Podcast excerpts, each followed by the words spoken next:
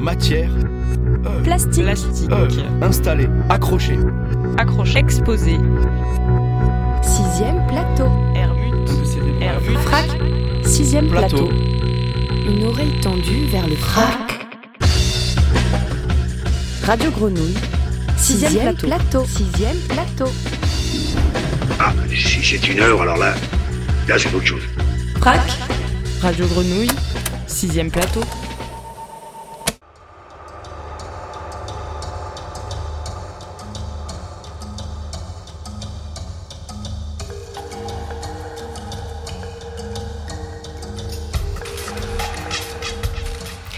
Bonjour à toutes et tous, bienvenue dans le deuxième épisode d'une série d'émissions radiophoniques consacrées aux expositions du FRAC PACA, le Fonds régional d'art contemporain. Des expositions mises entre parenthèses en ces temps confinés, mais le travail des artistes, des curateurs et curatrices, des éditeurs et éditrices, lui, est bien vivant et reste accessible par leurs paroles et par leurs livres. Dans cette série radiophonique, nous allons ainsi nous intéresser à trois travaux d'édition, trois ouvrages, trois livres pour trois artistes exposés au FRAC. Dans cet épisode, nous allons évoquer le travail de Maïté Alvarez pour son ouvrage et son exposition intitulée Atlas de nuit. Bonjour Maïté. Bonjour. Vous êtes avec nous euh, depuis la Belgique, merci beaucoup. Bah, merci beaucoup de m'avoir invité. Vous êtes une artiste transdisciplinaire, chorégraphe émergente. Également avec nous, alors pas depuis la Belgique, mais depuis Paris, Stéphanie Pécourt, directrice du Centre Wallonie-Bruxelles. Bonjour. Et à mes côtés, cette fois en studio, Nathalie Abouizac du FRAC, Fonds régional d'art contemporain. Bonjour. Merci à toutes les trois euh, d'être parmi nous. On va commencer par un très court extrait de votre exposition Maïté et on en parle juste après. À l'origine était Corée. Le néant substance qui a engendré le monde double. Soma et Sima, le corps et le signe. Ailleurs parfois appelé danse et graphie. L'étymologie du mot chorégraphie, c'est un des points de départ de votre travail, Maïté.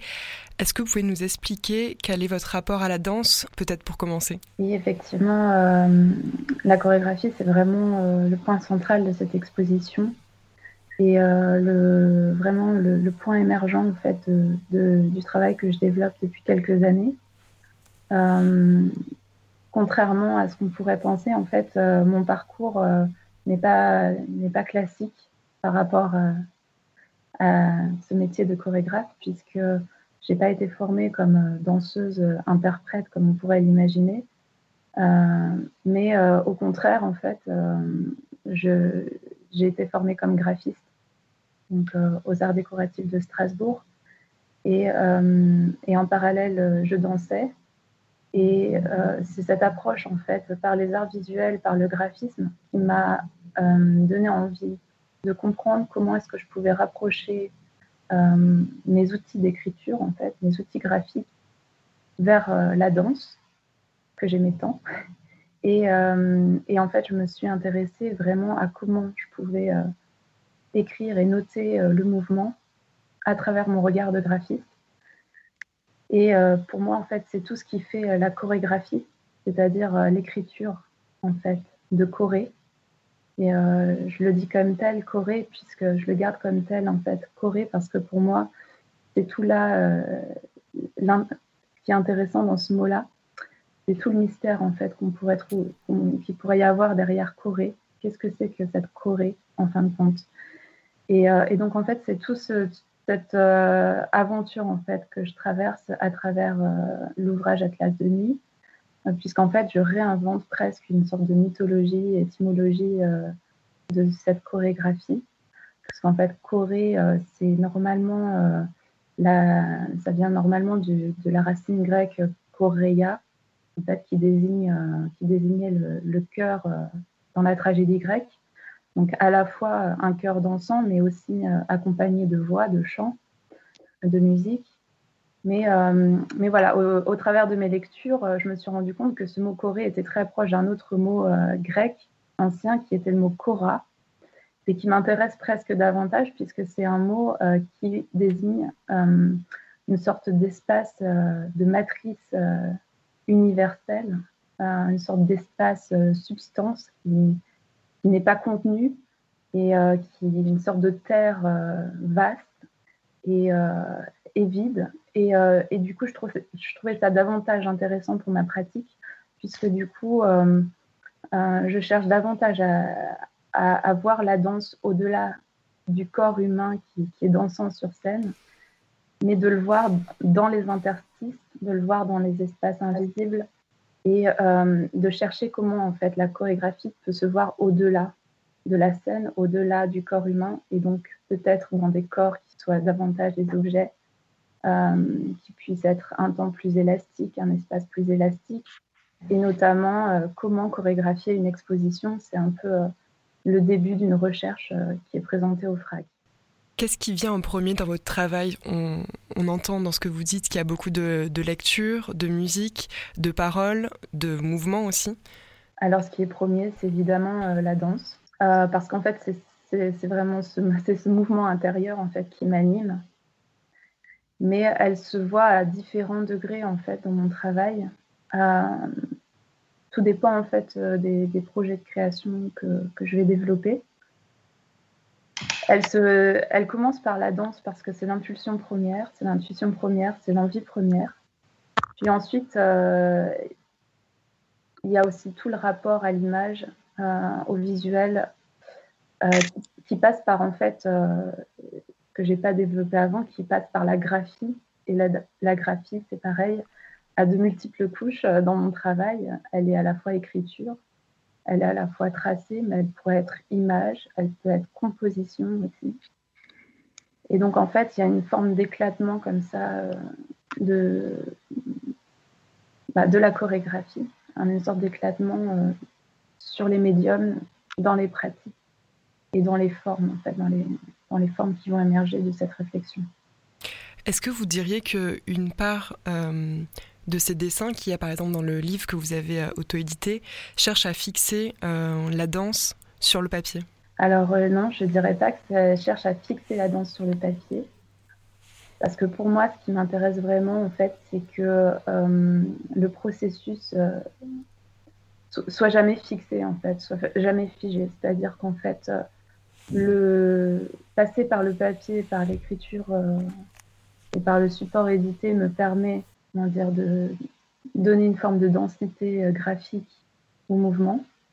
Mais tout l'intérêt en fait euh, de ma recherche, c'est de comprendre comment en fait le mouvement va pouvoir ressurgir autrement de cette écriture et de ce papier en fait. Et comment finalement en fait de passer par l'écriture, ça, ça, fait bouger en fait la danse. Et comment aussi, euh, dans un autre sens, la danse fait bouger l'écriture.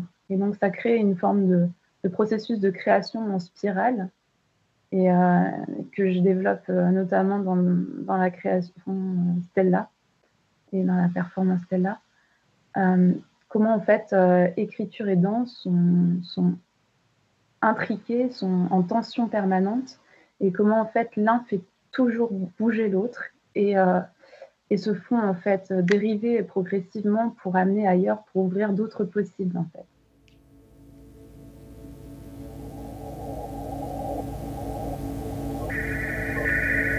et la pangée se brisera. En deux courbes creuses.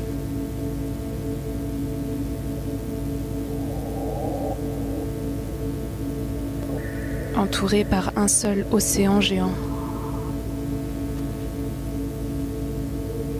Le vert pâle, glacé, glissant.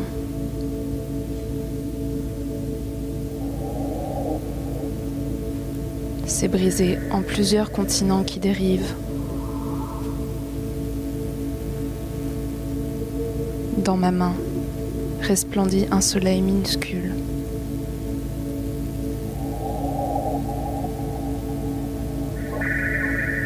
Et se fragmenteront à leur tour en plusieurs continents.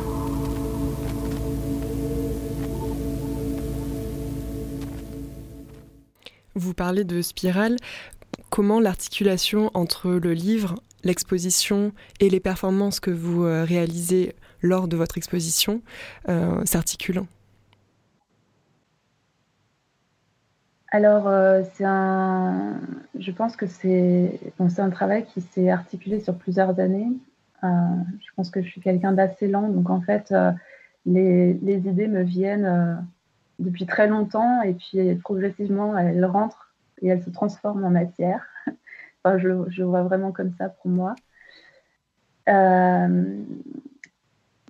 mais il y a eu vraiment, je pense, un, un, moment où il y a de création et en fait, le, si on veut, euh, l'Atlas de nuit, euh, le livre, l'édition, euh, c'est vraiment construit en même temps que Stella, notamment. Et, donc, on pourrait vraiment voir l'édition, pour moi, c'était une forme de, de hors-champ, en fait, de, de, la création, c'est-à-dire une réflexion qui est plus en retrait, en fait, qui n'est pas, qui, qui n'est pas visible, en fait, qui va être visible dans le travail de création, dans le travail de performance mais qui est donc en fait, euh, je dirais que l'édition habite le hors-champ et c'est pour ça que je l'ai appelé l'Atlas de nuit parce que pour moi c'est euh, le temps de la réflexion, c'est le temps de l'introspection, c'est le temps de, des idées intérieures, des rêves, euh, des réflexions, un temps qui ne se voit pas forcément, qui ne se touche pas, qui n'est pas forcément matérialisé.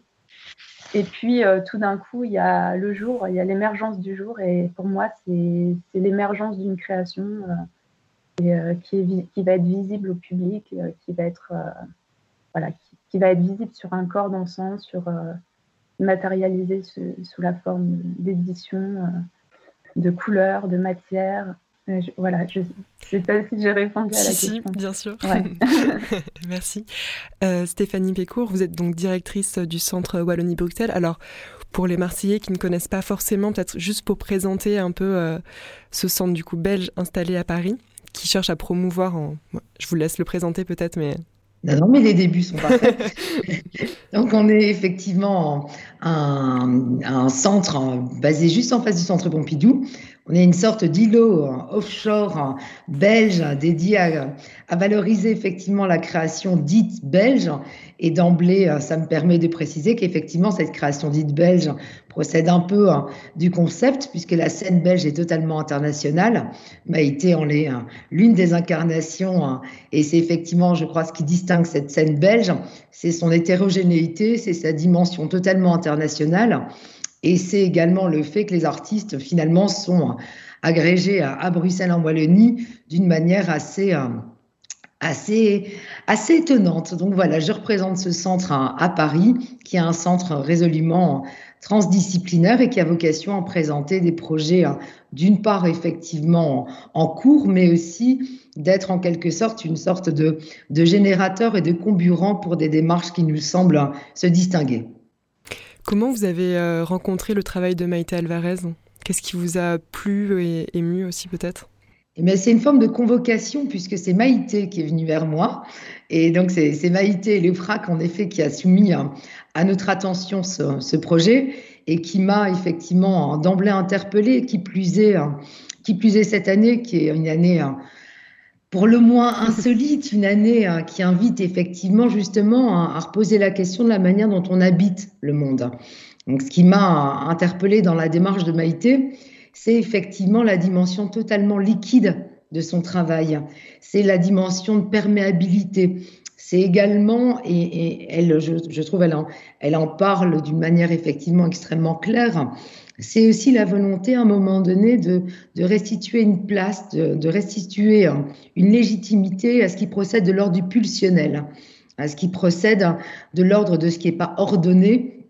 Donc c'est vraiment toute cette dimension, cette forme de, désintoxication d'un regard ordonné qui nous a été, voilà, qui nous, qui nous a paru comme effectivement distinguer son travail et de facto imposer le fait qu'on l'accompagne et qu'on souhaite en effet à valoriser euh, toute la démarche parce que c'est c'est pas une présentation d'une d'une pièce, c'est vraiment une recherche, c'est vraiment en effet un processus qui s'est déployé au sein du FRAC PACA. Et là merci encore hein, au FRAC d'avoir donné cet espace, d'avoir pu donner également ce temps puisqu'au travers de, de, cette, de cette période qui a été donnée, c'est justement aussi la volonté d'habiter une temporalité de création qui lui est propre. Et ce temps a été donné, donc vraiment, merci beaucoup. Je crois que Nathalie, euh, c'était pour vous, ces remerciements. Oui, merci beaucoup. D'abord, merci euh, Stéphanie pour euh, l'aide vraiment importante, essentielle pour nous du Centre Wallonie-Bruxelles. C'était un vrai bonheur de vous rencontrer, le centre, et puis de, commencer à, ce qu'on espère pouvoir se poursuivre ensuite sur d'autres collaborations, justement sur ces champs très ouverts dans lesquels des, travaux s'expriment et, évoluent. Euh, c'est vrai que pour nous, la, rencontre avec Maïté, elle a démarré dans un salon. je crois bien que c'était le, deuxième salon sur la micro-édition.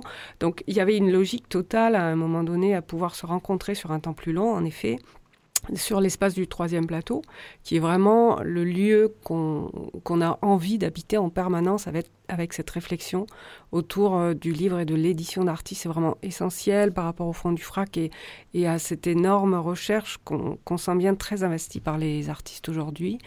Euh, l'exposition, on a, on a pu la mettre en place pour la fin du mois de septembre, au moment où le FRAC a réouvert avec une nouvelle saison.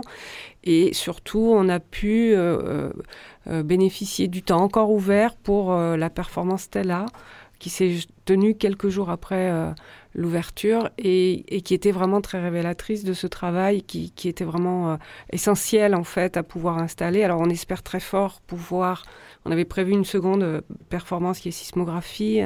Maïté, j'espère vraiment qu'on arrivera à, ce que tu la performes sous une forme euh, soit virtuelle, soit réelle. On, croise vraiment les doigts, mais c'est vraiment intéressant qu'à un moment donné, on soit, on soit dans la réalité du croisement de euh, l'édition, de la performance, de la présentation. Et, l'installation sur le troisième plateau dit vraiment tous ces éléments-là d'une façon euh, euh, vraiment qui, laisse en fait beaucoup de champs encore à la recherche. Et, et, ça, c'est ce temps ouvert, il est super précieux. En tout cas, pour le FRAC, il est vraiment précieux. On va écouter un, extrait, un extrait sonore présent sur le troisième plateau.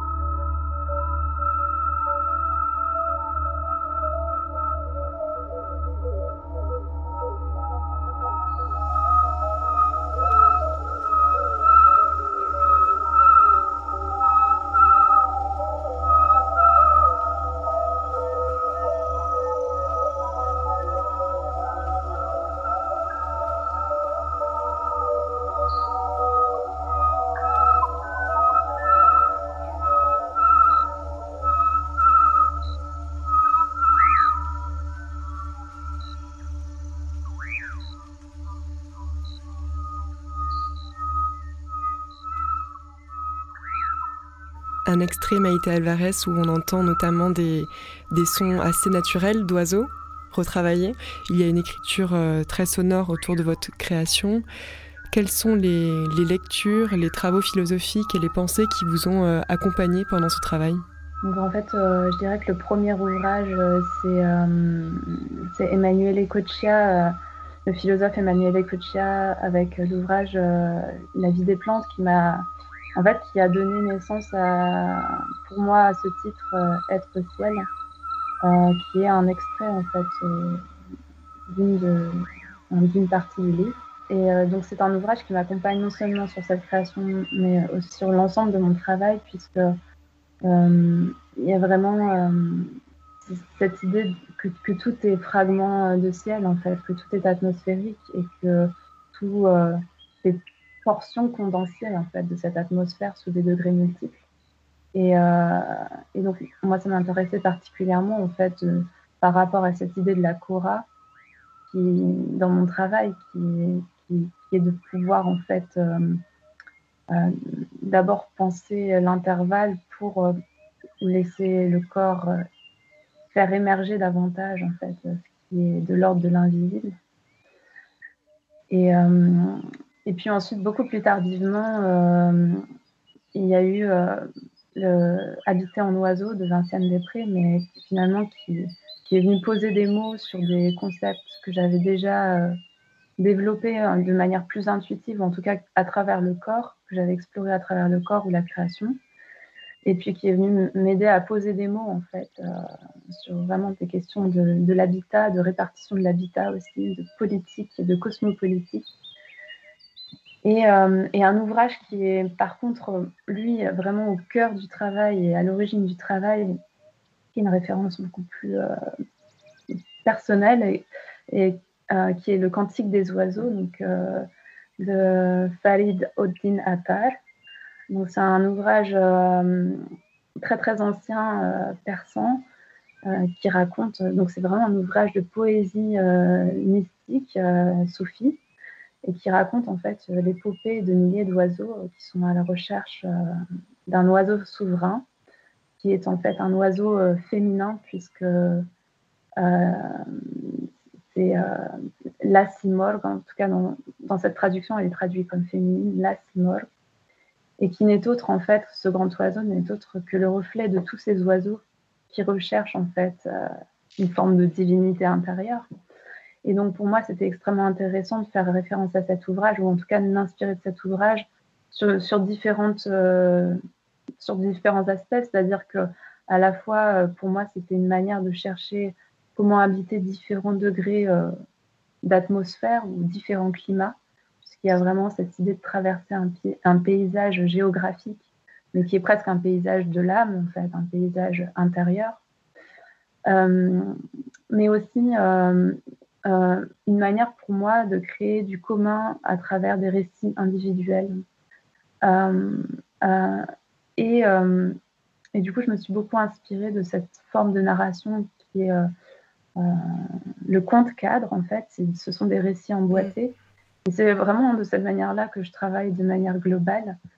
et en particulier dans cette création-là, où c'est un emboîtement de récits, un emboîtement de langage, un emboîtement de gestes qui va créer en fait euh, le commun et qui va permettre une, une circulation en fait euh, de langage et, euh, et d'atmosphère. Merci beaucoup Maïté Alvarez. Alors malheureusement, on ne peut plus voir en ce moment, en raison du confinement, votre exposition. Par contre, votre livre est bien sûr encore accessible. Peut-être si nos auditeurs et auditrices veulent se le procurer, est-ce que c'est possible? Oui, tout à fait. alors, je pense qu'il y a possibilité de réserver les ouvrages via le FRAC ou même euh, de, de m'écrire directement. C'est tout à fait possible passer par mon site internet et de prendre contact avec moi. Euh, et euh, voilà, on peut trouver une solution. Tout est, possible. Nathalie ouais. Abouizac, sur, sur l'ouverture justement du FRAC peut-être et de la librairie, de l'accès aux au livres Oui, alors bien évidemment, euh, le livre, euh, bon, tout l'espace du FRAC est fermé, mais on, le livre sera toujours euh, à disposition en vente à partir du moment où on pourra réouvrir. Donc si des auditeurs nous écoutent et souhaitent le réserver, pas de problème, c'est accueil.fracpaca.org. Donc euh, on, va bien évidemment le garder au magasin, même, même si on rouvre malheureusement plus tard que prévu et si on n'arrive pas en tout cas à rouvrir jusqu'au jusqu'au mois de janvier comme c'était prévu. Je voulais juste rajouter un dernier mot. Ce projet aussi, on, il s'est inscrit également dans le, dans le euh, Paris Doli, salon du dessin, de, euh, salon du dessin contemporain, et c'était aussi un, partenariat important. Donc je voulais juste euh, préciser ça parce que ces accompagnements et ces partenariats sont toujours extrêmement riches et on en est heureux. Merci beaucoup euh, à toutes les trois, Nathalie Abouizac, Maïté Alvarez, Stéphanie Pécourt, depuis euh, Bruxelles, Paris et Marseille, euh, notre studio. Et merci beaucoup à Jean-Baptiste Humbert à la technique. Au revoir. Au revoir. Au revoir. Bonne journée. Merci beaucoup et au revoir. Exposé. Exposé. Matière.